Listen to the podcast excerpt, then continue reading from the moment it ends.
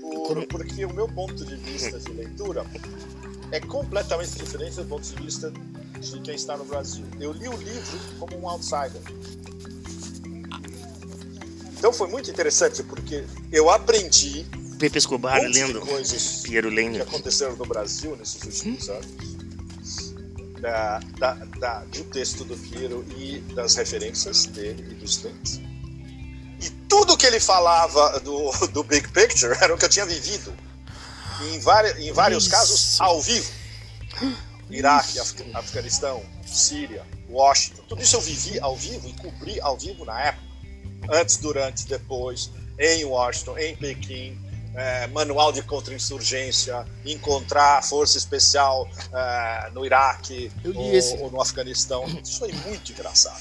Foi- Por, isso, por isso que eu me diverti tanto em ler o livro, porque eh, me voltaram várias histórias desde o, 9, desde o 11 de setembro. Ah, e, ao mesmo tempo, eu estava aprendendo o que estava se forjando no Brasil, Brasil. especialmente a partir da quase inevitabilidade da candidatura do Bolsonaro em 2014, que o Piero relata em detalhes muito, muito. É sensacional. É, é- é sensacional esse trecho. E foi uma maravilha. Eu li o livro em duas noites Ah, meu. Deus.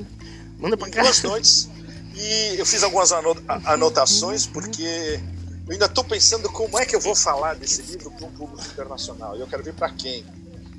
Uma das ideias que eu tive é mandar um especial para o Valdai Club em Moscou. E aí vai circular entre analistas. Cara. Como o livro é muito sério, denso, e tem uma quantidade de informação absurda de guerra, da Tipo, guerra híbrida durar, brasileira, que pode ser muito útil para quem estuda guerra Mas ele assiste nós. global, talvez seja o público ideal.